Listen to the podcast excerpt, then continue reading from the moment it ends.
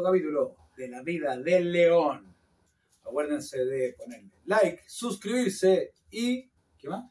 Eh, y bueno, poner las notificaciones para que, ¿cómo se llama?, le aparezca cuando saca un capítulo nuevo.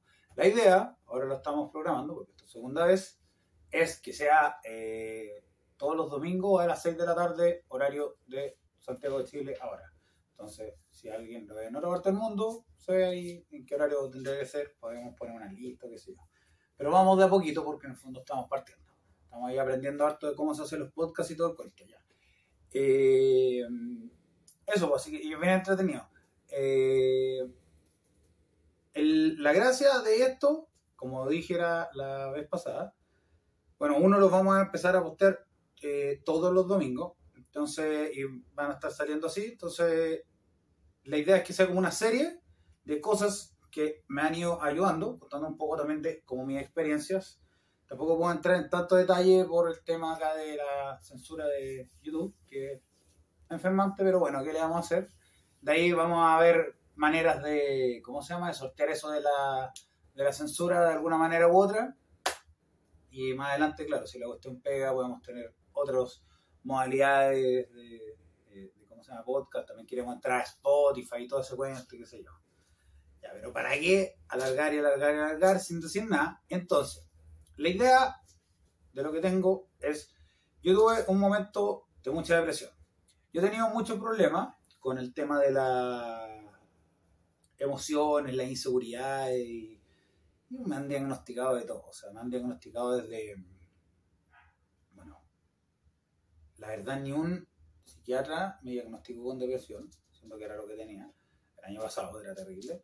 Pero me han dicho que soy bipolar, me han dicho que soy eh, trastorno personalidad limítrofe, que tengo trastorno personalidad, no me acuerdo cómo se llama la otra, eh, que tengo, bueno, el déficit atencional, cuando era chico me daban eh, cosas para el déficit atencional, y eh, la cosa es que me han diagnosticado una millonada de cosas, y la cosa es que dentro de esa millonada de cosas que me han diagnosticado, eh, al final de cuentas nunca me han solucionado los problemas. Yo me he ido a tener que hacer cargo de mi vida, que al final de cuentas es como parte de la vida, o sea, uno se tiene que hacer cargo de uno mismo.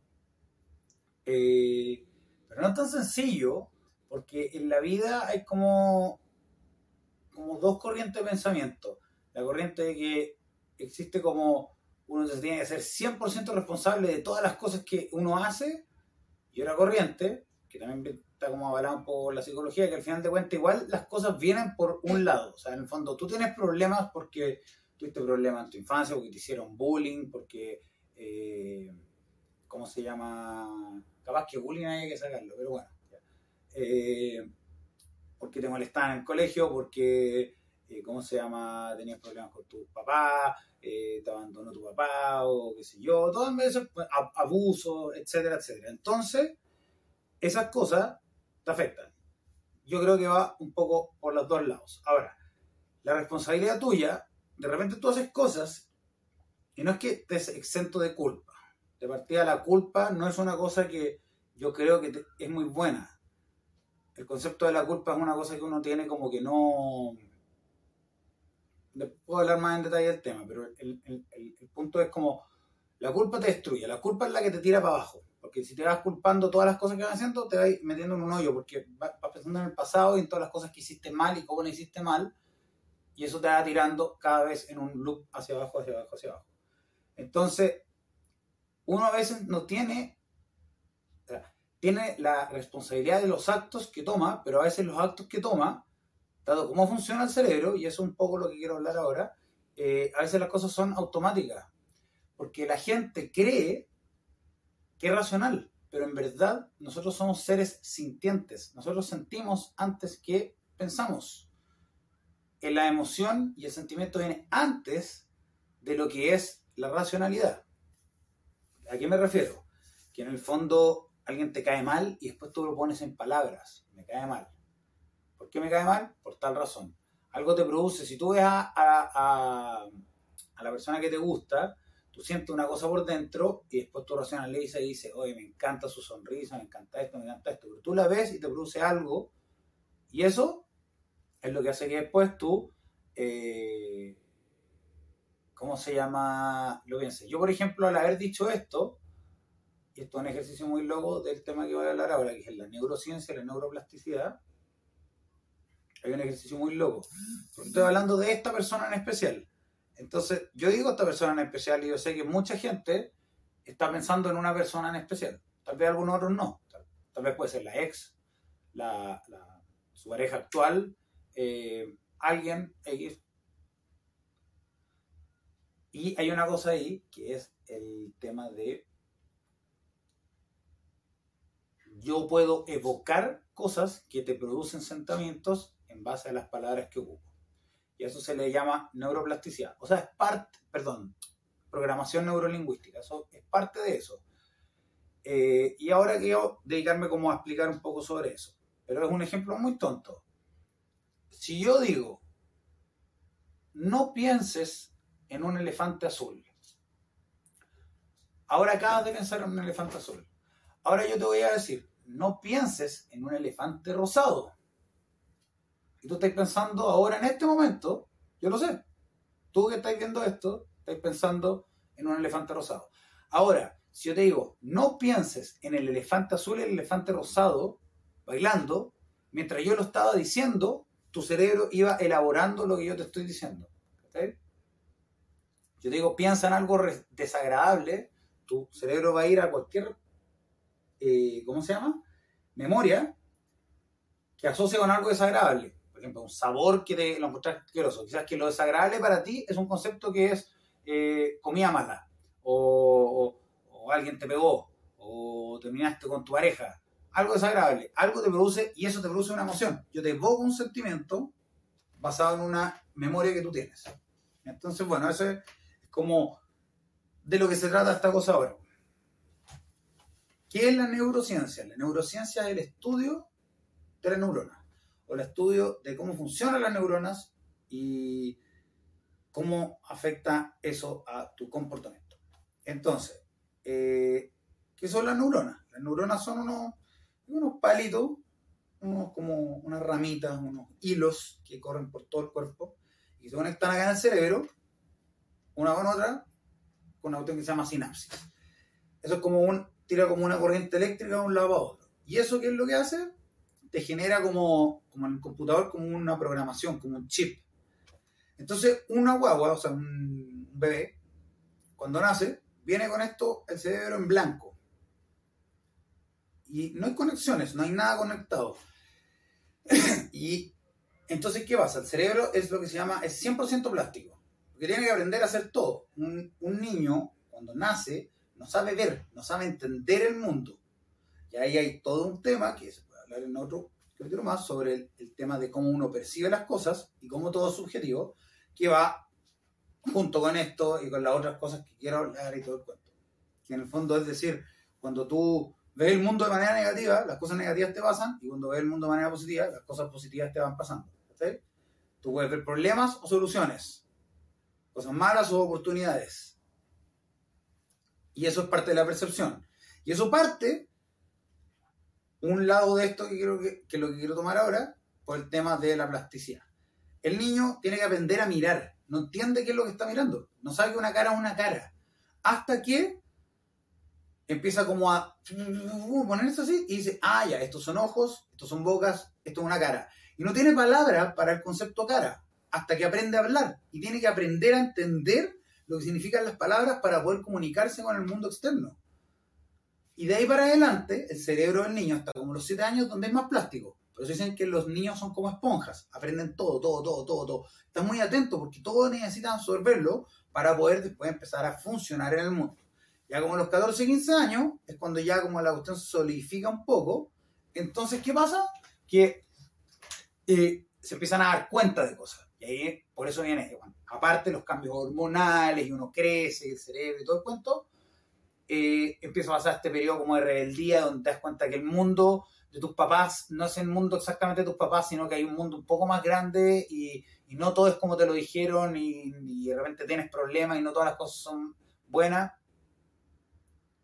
Eh, o otros que tienen así como pensamientos súper exitosos Entonces, pero empieza este tema como la rebeldía.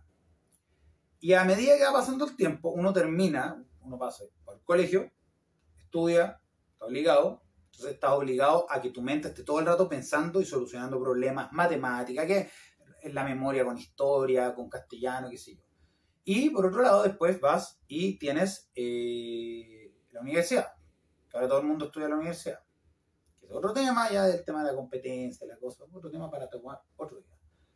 Eh, entonces, ¿qué va pasando? Se van solidificando estas conexiones neuronales. Tú empiezas a ver el mundo de una manera porque tú tienes un estímulo y ese estímulo tú le das una respuesta. Y es una cosa como, eh, ¿cómo se llama? Como instintiva. Entonces, en la medida que eso se va reforzando, se va haciendo más fuerte y se va creando como tu personalidad. Y esa personalidad se puede cambiar. Por eso existe lo que se llama la neuroplasticidad, que es la capacidad de cambiar hábitos, pensamientos, formas de ver la vida y todo, en base a cambiar estas conexiones. Entonces es como, como decir, por ejemplo, si, si tú eres una persona, ya mira, este es un, buen ejemplo. Hay un, hay un experimento que hicieron con niños, que ponían niños y les daban como una gomita o un dulce, un chocolate, y este chocolate les decían, espérate 10 minutos y doy 10 chocolates, no te lo comáis. Y algunos no se aguantaban y se lo comían, y otros se aguantaban y se ganaban los 10 chocolates. Los que se aguantaban hacían un estudio 20 años después y eran mucho más exitosos que los que no se aguantaban. Porque estos no tenían la capacidad de aguantarse, eran más ansiosos y querían la recompensa inmediata en vez de la recompensa a largo plazo. Esas son dos formas de entender el mundo. Este tiene un mecanismo que le dice, yo quiero ahora. Y el otro dice, yo puedo esperar un poco porque el premio es mayor. Ahora, tú puedes, de esta parte, entrenar a esto. Por eso puedes aprender a andar en bicicleta. Por eso puedes aprender a leer. Por eso puedes aprender otro idioma. Y en la medida que tú vas aprendiendo más cosas, aprendes a aprender y mantienes tu cuerpo, tu cerebro eternamente plástico. Se mantiene. Es como hacer ejercicio mental. ¿Ya? Entonces, pero a veces el, tema es que hay conexiones que se hacen muy, muy fuertes y lleva trabajo hacer otra conexión que haya por otro lado. Es como decir, yo tengo un camino por el cual he caminado toda la vida, entonces este camino yo sé qué es y es mi zona de confort. Puedo estar muy infeliz, puedo estar deprimido, pero es lo que sé que hay. Y después tú llegas y dices, ya, ok, yo vamos a abrir la opción de que hay otra y me voy a creer esto. Pero siempre voy a tratar de volver a este mismo camino que es lo, lo, que estoy acostumbrado, porque el cerebro trata de ahorrarse energía. Y eso viene a una cosa que es eh, instintiva, que tiene que ver con, con que el instinto de sobrevivencia de los cavernícolas, por ejemplo, de los animales, es ahorrar energía, porque no puedo estar perdiendo energía en todo porque los recursos son escasos. No como ahora que los recursos no son tan escasos, son más bien sobrantes. O sea, ahora, por ejemplo, hay epidemias de obesidad, o sea, sobra la comida. Entonces sobra la energía y la gente que aborda. La cosa es que antes, por ejemplo, en la época de los cavernícolas, tú podías pasar cinco días sin comer. Entonces, el cerebro, el cuerpo, los músculos, todo tiene que estar hecho para que te mantengas con vida la mayor parte del tiempo, porque uno está hecho para sobrevivir hasta que ya el cuerpo no te da nomás. Entonces, basado en eso, el cuerpo dice, ya yo me voy a ir por el camino que estoy acostumbrado. Y por eso cuesta de repente un poco hacer cambios de hábitos. si tú tienes, que es lo que dije la vez pasada, digo ahora, si tú tienes una determinación, tú empiezas a hacer ese cambio. Y otro tema que, después quiero hablar, que es el tema de cómo hacer las metas y por qué eso ayuda a sacarte la depresión, que es, otra cuestión, que es la, parte como de programar la cabeza. Entonces, bueno, tenía este tema que es eh, la neuroplasticidad. Es Estímulo-respuesta. Ok. Yo llego y. Y soy una persona que quiero un, estímulo inmediato. Entonces, ¿qué es lo que pienso? Yo pienso, ¿sabes qué? Eh, ya, por ejemplo, me consigo un trabajo. Y me consigo el trabajo y gano poca plata. Pero quiero ganar más. Y tal vez tengo que esperar un año para que me aumenten el sueldo. Entonces, los tres meses estoy desesperado porque la pega no me gusta, el trabajo no me gusta, porque eh, no me satisface y no gano lo suficiente que yo creo que debería ganar. Listo, renuncio. O hago un emprendimiento. Renuncio porque no me está dando lo que yo creo. Es donde está el tema de la perseverancia. ¿Qué es lo que tiene la otra persona? La otra persona lo ve de otra manera, que tiene ese camino formado. Dice, filo, yo acá voy a seguir haciendo esto, esto, esto, esto, esto, esto, poco a poco, paso, paso, paso, paso, paso, paso, viviendo el presente hasta que consigue la meta. Ahora, esta persona que tiene la cuestión inmediata es más probable que caiga en malas conductas, que es lo que me pasa a mí. Ahora en este momento yo estoy mejorando sobre eso, todavía no lo tengo perfecto, pero voy hacia arriba, voy hacia adelante, estoy mucho mejor de lo que he estado en años, de años, de años, de años, años. Eh, entonces el cerebro va aprendiendo buenos hábitos y malos hábitos. El entorno sí te afecta, sí te afecta. O sea, si tú estás en un entorno malo, a la larga vas a estar más deprimido que en un entorno bueno. Aunque existe este caso del libro que decía que eh, el capítulo pasado, que era de Víctor Frankl, que decía, claro, tú tienes un sentido de tu vida, tú le das un objetivo, entonces por ende sobrevives. Ok, pero puede haber sobrevivido y igual estar súper mal, no estáis contento en un, en un un campo de concentración, no, no podéis estar feliz, pero por lo menos te hace estar lo suficientemente fuerte para seguir adelante. Ahora, si lo ponía en otro lado y tiene a su familia al lado y un negocio que le está llegando bien y, cumple todas sus cosas sociales y tiene casa y tiene la pirámide de Maslow, que es otro tema que también se, puede tomar para otro capítulo, eh, en ese caso tú ya eres una persona que tiene más como necesidades cubiertas, por ende, en teoría debería ser más feliz. Y la cosa es que, eh, entonces esta persona que tiene esta ganas de hacer las cosas inmediatas, reacciona de una manera, se frustra, no tiene tolerancia a la frustración y pierde. Entonces, ¿qué es lo que hay que hacer? Como en el ejercicio, entrenar.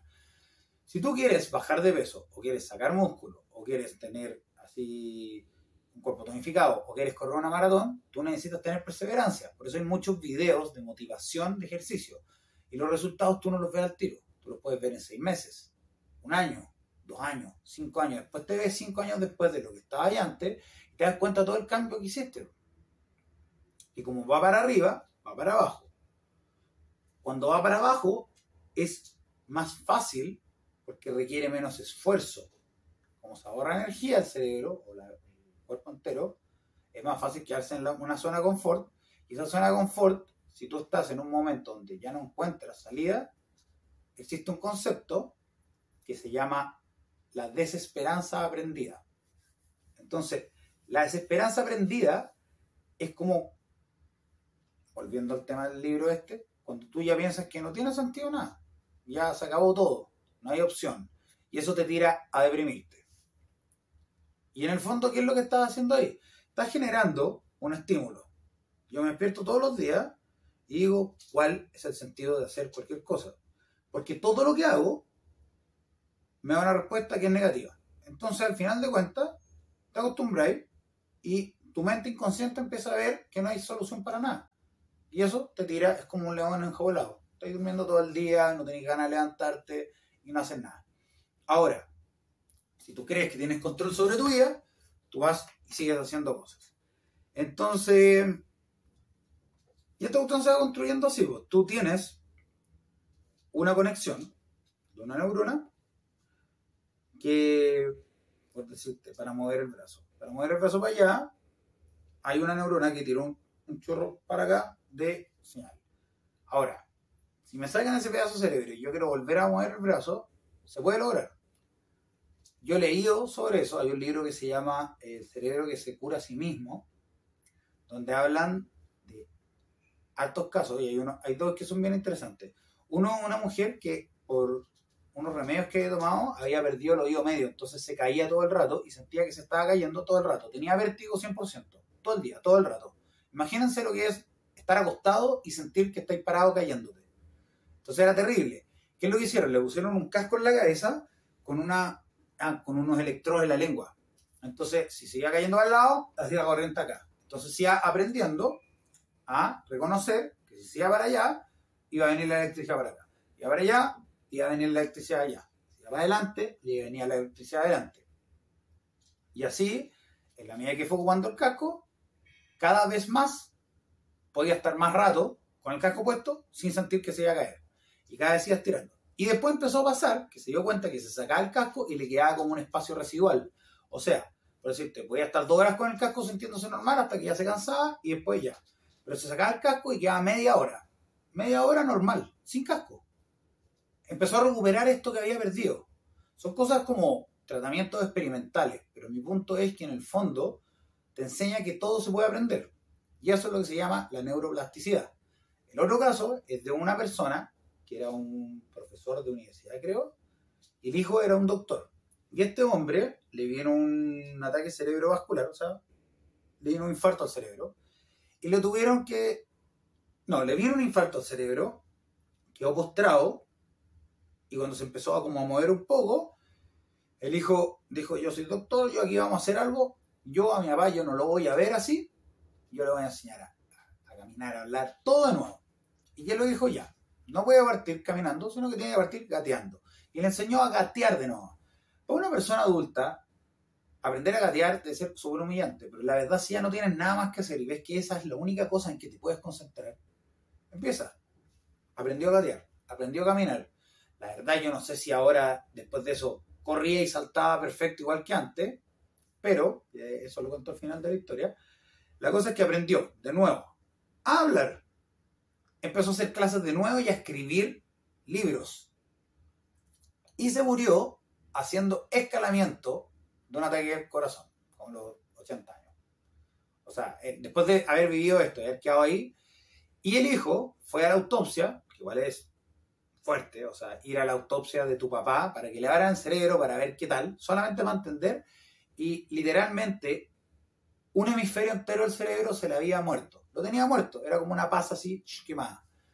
Entonces, todo lo que logró recuperar, todo, se hizo en el otro lado del cerebro. O sea, literalmente se puede.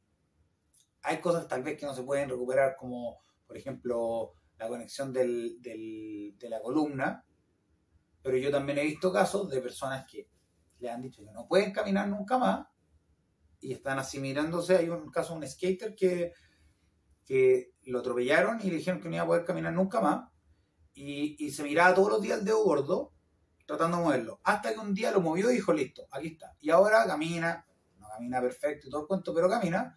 Y salió hasta en el video, en el documental andando en skate y todo. Todo se puede. Hay otro video de una persona que es eh, ese, que está aprendiendo para ver si uno se puede olvidar andar en bici, en bicicleta, porque dicen que si uno aprende a andar en bicicleta, no se olvida nunca, y si puede aprender a andar en bicicleta al revés. Entonces a la bicicleta le pone unos piñones diferentes para que cuando doble para acá, la rueda doble para el otro lado. Entonces el hombre le pasa una bicicleta al hijo y le dice, mira, si tú aprendí a hacer esto, yo te llevo a Disney. Y eh, él empieza a aprenderlo. El hijo se demoró dos semanas en aprender a andar en bicicleta al revés. Él se demoró dos meses. ¿Qué quiere decir? Claro, más práctica la, la mente del hijo. Ahora, él tampoco sé si estaba tratando de aprender todo el rato. Quizás que si se dedicara a hacer ese tipo de desafíos mentales lo habría aprendido más rápido. Porque como digo, uno aprende a aprender, el cerebro aprende a estar siempre propuesto a nuevas ideas en la medida que uno vaya entrenando el cerebro para que esté abierto a nuevas ideas. Y entonces, después manejó la, bicicleta normal y ¿qué le pasó? Se, eh, se empezó a caer de nuevo hasta que recuperó la cuestión y después ya él podía manejar la bicicleta de las dos maneras. Entonces, ¿qué quiere decir eso? Que tú tienes un camino hecho como una programación, estímulo-respuesta. Me subo a la bici y yo sé que si doblo para acá, la rueda va a hablar para acá. Pero ahora me subo, doblo para acá y la rueda dobla para allá. Entonces empezó a crear este otro camino. Lo logró crear. Y este se debilitó. Pero al volver a este, lo refuerza y después tiene como un poco los dos. Y esto es positivo y negativo. Porque cuando tú tienes hábitos negativos, se quedan en tu cerebro y se demoran tiempo en bajar. Entonces, la forma de pensar hace que tú también cambies esto. Los hábitos negativos, por decirte, es eh, no sé, acostarse tarde, procrastinar. Eh, procrastinar es un, un método de alivio de la ansiedad, también es un tema que se puede tocar más adelante. Eh, y, no sé, cosas como el abuso de sustancias, por ejemplo, eh, el abuso de videos eh, de, tono alto en Internet, que es algo que también se tiene que conversar porque es un tema muy actual que afecta a mucha gente, a famosos, a no famosos, a muchos hombres. De hecho, una gran causa de muchas de las cosas que pasan como en la sociedad actual vienen de este tipo de videos y la industria que lo acompaña. Entonces, eh, tu programa del cerebro, estímulo-respuesta. Yo sé, como por ejemplo cuando tienes ataques de pánico.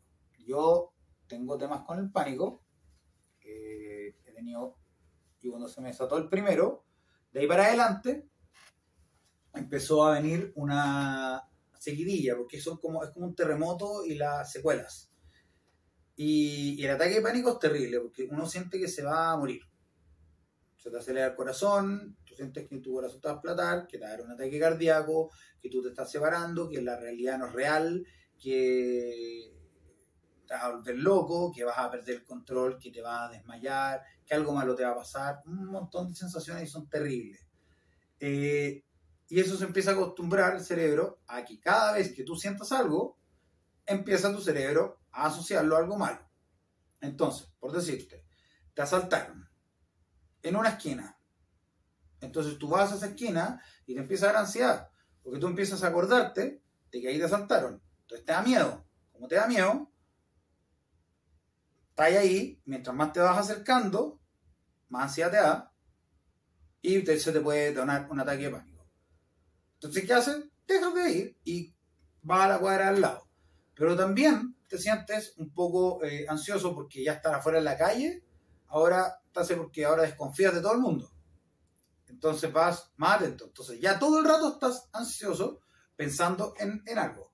Entonces después em, empiezas a decir, ya bueno, busco la manera de hacer que, eh, por ejemplo, ahora con la pandemia, todo es online todo lo puedo traer, me lo puede traer alguien, entonces yo no necesito salir de la casa y puedes desarrollar lo que se llama la agorafobia, que es el tema de que ya te da miedo salir de tu casa. A mí me pasó, el año pasado yo llegué a un punto donde no, bueno, literal ya sentía que no tenía ni un sentido a la vida, nada, nada, nada, nada, nada, nada. Sentía que todo lo que hacía estaba mal, que no hacía nada bien, que todo lo que yo hacía iba a salir mal que no era capaz de hacer cosas eh, y que no había salida para, para, mi situación, que iba a estar atrapado así para siempre. Y ahí me empecé como a morir. Me empezó a fallar la memoria, me empezó a fallar el cerebro, de repente me costaba pensar. fue terrible. Y la cosa es que eh, de lo que... De una de las cosas que me pasó fue este tema de la agorafobia. Y me costó igual un poco, tuve que pasar por ciertas cosas que me lograron, que es parte de algo que voy a hablar después, porque también ya llevo harto tiempo hablando sobre este tema. Eh, y la idea, claro, es ir dejando y después, claro, ir agarrando de a poquito, voy sacando, especificando un poco más. En la medida que haya más gente viendo estas cosas, también que me pregunten, y digo, voy a hablar sobre esta cosa en específico, y hago un video en específico, me puedo alargar o achicar dependiendo de que haya gente interesada en saber sobre ciertas cosas en más detalle. Entonces, el ataque de pánico uno lo tiene que empezar a racionalizar. El tema es que empieza a haber una cosa que, por ejemplo, se llama hipervigilancia, que es uno está súper atento a cosas que son las desencadenantes de tu miedo. ¿Y eso por qué existe? Porque al final, y es la última parte que quiero llegar, que es como el cerebro, como se ahorra eh, energía, hay como dos sistemas principales en el cerebro, que son como la programación mental, como, el, como el, algoritmo, yo creo que es más fácil decir algoritmo, porque con, con el tema de la inteligencia artificial, pero en el fondo es como que el cerebro, o sea, el, el, cuerpo humano, el ser humano, el cerebro, el alma, no sé, hay una forma de eh, mantener a tu ser vivo. Entonces existe el sistema de recompensa y el sistema de pelea y escapa. Entonces, todo lo que he hablado antes se basa en estas dos cosas. El sistema de recompensa es el sistema que hace que cuando tú haces algo que te gusta, te sientas bien. Eso hace que te dé hambre, que es una sensación desagradable, tú comas, si te pasa la sensación desagradable, lo cual es positivo, más encima comer te libera eh, hormonas, o sea, neurotransmisores, que es lo, lo, voy a decir al tiro, eh, pues, eh, que te producen placer, por ende ya lo asocias dos, doblemente con el placer, y eso hace que tú ingieras comida, para que sepas que cuando te hambre, tú tienes que comer. Si no sintieras esas dos cosas, no comerías. Que es lo que le pasa, por ejemplo, a la gente que tiene problemas con ciertas sustancias que le inhiben el apetito y no comen, no comen, no comen, no comen, no comen, y se achican, se achican, se achican, se achican, se enferman y mueren. Porque en el fondo inhiben el apetito. Y hay de estas sustancias que lo hacen más rápido que otros porque tienen el sistema de recompensa que lo desordena. Entonces, este sistema de recompensa funciona en base a unas cosas que se llaman neurotransmisores, que la verdad uno como que cuando uno toma tragos eh, o consume ciertas sustancias, uno no se vuelve dependiente a la sustancia en sí uno se vuelve dependiente porque acostumbra el cerebro a que el estímulo, tomar esta cosa, y el efecto que te produce en la cabeza, te produce cierto placer, por hartas razones. Una de esas es porque todas las sustancias en general son veneno, entonces el, cuerpo para contrarrestar el efecto del dolor del veneno, te hace sentir mal, pero después te genera sentir bien. Por eso cuando tienes mucho dolor hay gente que tiene mucho dolor y después deja de dolerle las cosas. Cuando tiene se corta un, una cosa muy grande, después ya no les duele porque el, cuerpo para evitarte el dolor te empieza a generar, eh, ¿cómo se llama? Neurotransmisores para que tú dejes de sentir el dolor. Porque si no, te desmayas. Entonces, este sistema de recompensa te hace que tú tengas la capacidad de generar metas y hacer tu vida de cierta manera. Ahora, ¿qué pasa? Tú desordenas este eh, sistema de recompensa metiéndote cosas negativas o lo armas de una manera negativa y empiezas a tener este tema de poca tolerancia a la frustración y eh, ¿cómo se llama? Eh, poca la frustración y la, ¿cómo se llama? lo que se llama la gratificación instantánea. Cuando tú quieres una gratificación instantánea, es el estímulo, es hago algo, me tomo, por ejemplo, me tomo un trago, lo siento rico al tiro, listo, entonces quiero tomar trago y siempre quiero tomar más y más y más y más y más. Se te desordena esto y empiezas a tomar y no paráis de tomar y de repente estás borrado y cuando estás borrado, después te empiezas a arrepentir, te empiezas a arrepentir, empiezas a sentirte mal, pero la semana siguiente se te olvida eso, vuelves a tomar de nuevo y así sigue un ciclo que empiezas a acostumbrarlo, acostumbrarlo, acostumbrarlo y de a poco lo vas asociando a cosas que te cuesta eh, procesar, como emociones la rabia, la pena, la vergüenza, el miedo, etcétera, etcétera. Y ahí vas generando, con este sistema de recompensa, tú vas entrenando tu cabeza a que ocupe esto como un mecanismo de paliar las falencias que tú tienes, lo, lo que te falta. Entonces, lo puedes hacer al revés, puedes desarrollarte tú, ir enfrentándote a tus miedos. Así superas las crisis de pánico, así superas, ¿cómo se llama? Todo lo que son el, la dependencia a las sustancias. Em, el sistema de recompensa, cuando se desordena, porque hay ciertas sustancias que te desordenan mucho, se hace muy fuerte esta cuestión. Y ahí hay funcionar así, de, esta, manera. Hay una cosa que se llama dopamina y una cosa que se llama serotonina. Bueno, está la endorfina, la oxitocina, miles de cosas así. La oxitocina, por ejemplo, es Cuando tú abrazas a alguien o le das besos o sientes cariño, te hacen cariño, qué sé yo, se genera esta hormona que se llama oxitocina, que es lo que se llama la hormona del amor, que te hace sentir como feliz, enamorado. La gente que está enamorada, tiene, siente como la, la, las maripositas en la guata, eso es oxitocina, es positiva. Por eso te puedes volver como dependiente a una eh, relación negativa, que también puede llegar a ser eh, nociva porque entrenas de una manera mala el estímulo y la respuesta. Por eso hay relaciones tóxicas. Eh, está la dopamina. La dopamina es una, una, un neurotransmisor que es como el más importante. Y lo que hace es la anticipación libera dopamina. Entonces, al anticipar algo que tú crees que te va a gustar, te manda y te mueve a ir a hacerlo. Entonces, cuando tú te vuelves dependiente a ciertas cosas negativas, es porque tu cerebro sabe que va a liberar esa dopamina y después cuando lo haces, se va a liberar otra que se llama serotonina, que es la que te da placer, la que te hace sentir rico. Entonces, en fondo, uno no se hace dependiente a la sustancia en sí, uno se hace dependiente a las sustancias que el cerebro te, te hace y a la programación que uno le dio. Y esa programación se puede cambiar. Ahora, por otro lado, la gente que es como lo que se llama resiliente, eh, la gente que aprende eso, la gente que aprende a superar las cosas y logra ir más allá de su problema, esa gente eh, tiene lo que se llama gratificación demorada demorar la gratificación. Porque sabe que la dopamina se la puede aguantar. Puede pensar en una meta que puede hacer en un año o dos años y sabe que en el momento que llegue a esa meta va a sentir esa cuestión y eso va a ser mejor que lo otro.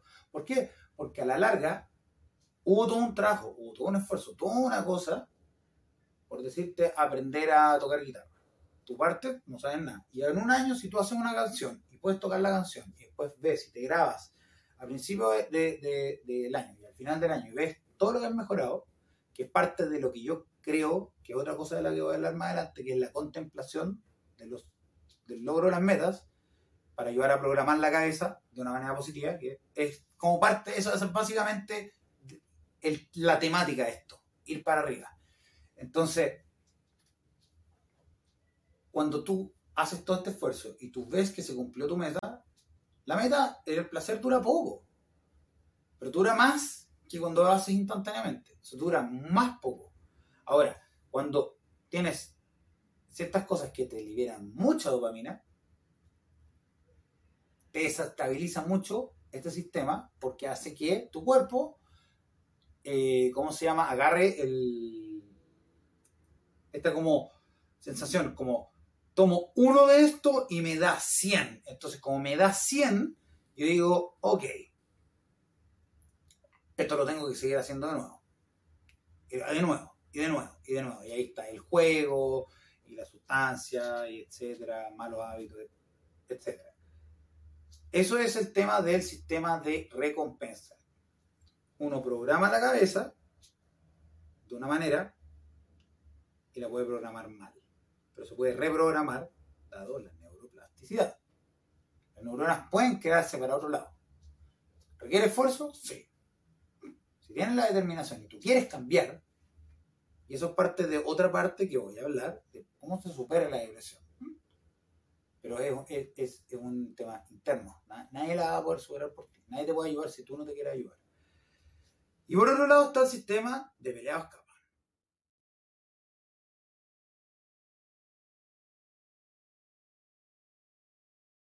Sistema pelea y escapa lo que hace es ayudarte con las amenazas percibidas. Es decir, lo que hace es, si tú tienes una amenaza, como un león que te va a comer, peleas contra el león o sales corriendo. Si es un león, probablemente vas a salir corriendo porque pelear contra el león es tonto. Si es una persona, tal vez tienes la opción de pelear contra esa persona. Y si es un tema interno, por ejemplo, eh, sientes que te da el corazón o eh, un recuerdo, ansiedad, eh, lo que hace es percibir una amenaza interna.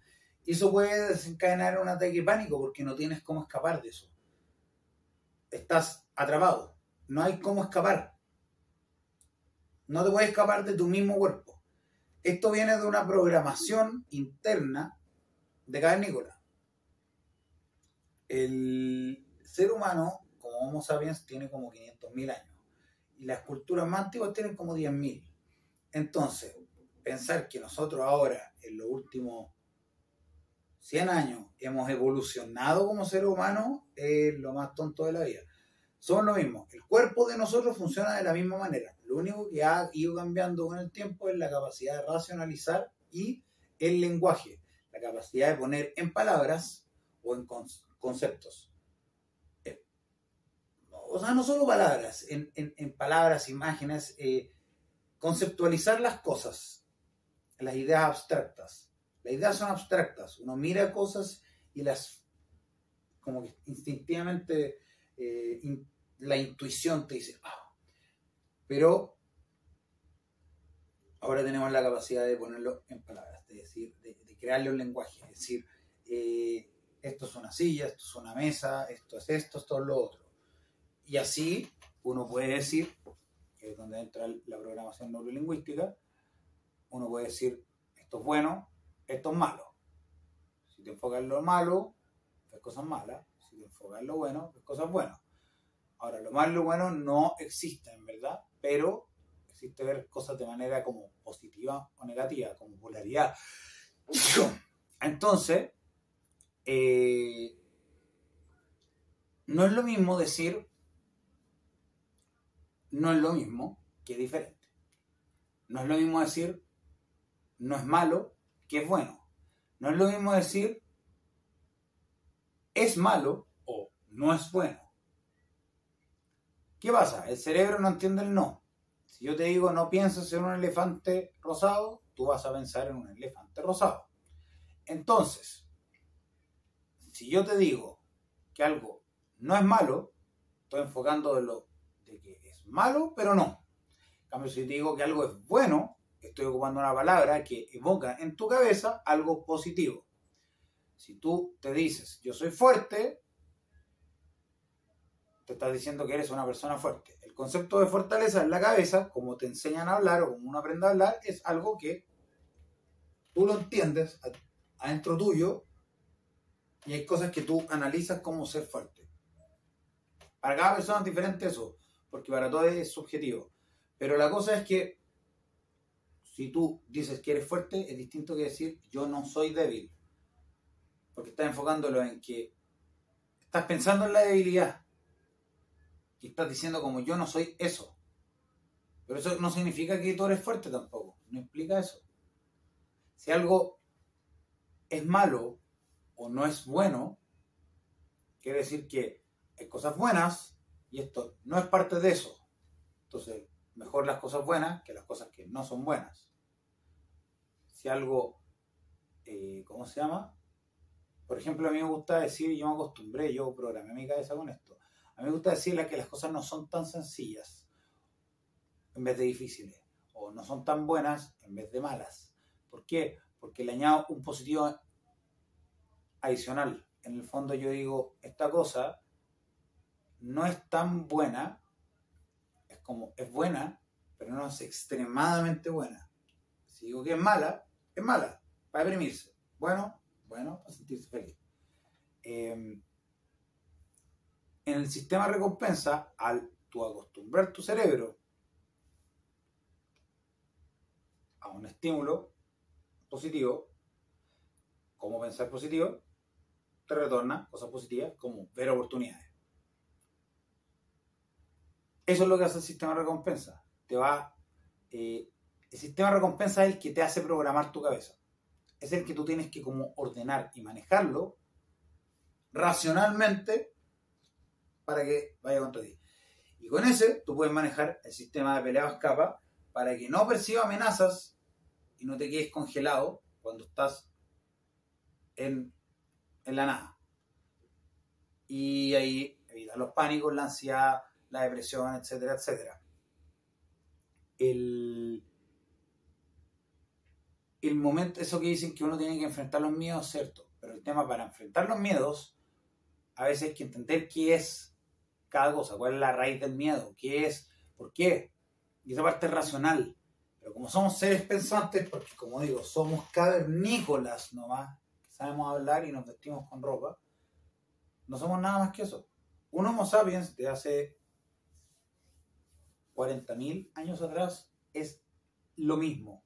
Tal vez eran más feos, tal vez tenían más pelos, tal vez eran más altos, puede que hayan sido tal vez más tontos, no lo sabemos. Pero la cosa es que el cuerpo en sí funciona de la misma manera, tienen los mismos sistemas. De hecho, los mamíferos tienen los mismos sistemas, más primitivamente.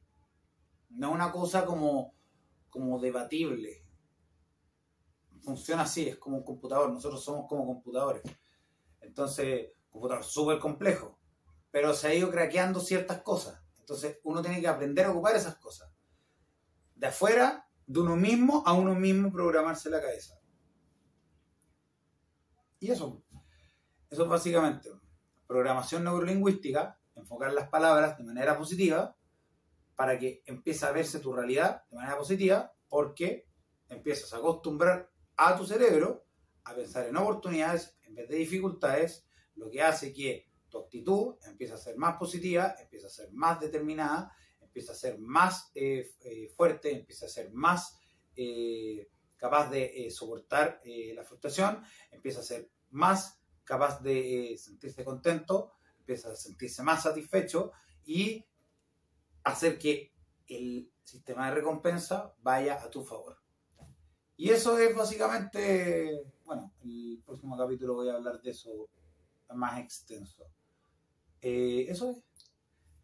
Esta es la vida del león, capítulo 2. Como digo siempre, la actitud es todo, la determinación absoluta y hay que vivir como león. Rock and roll.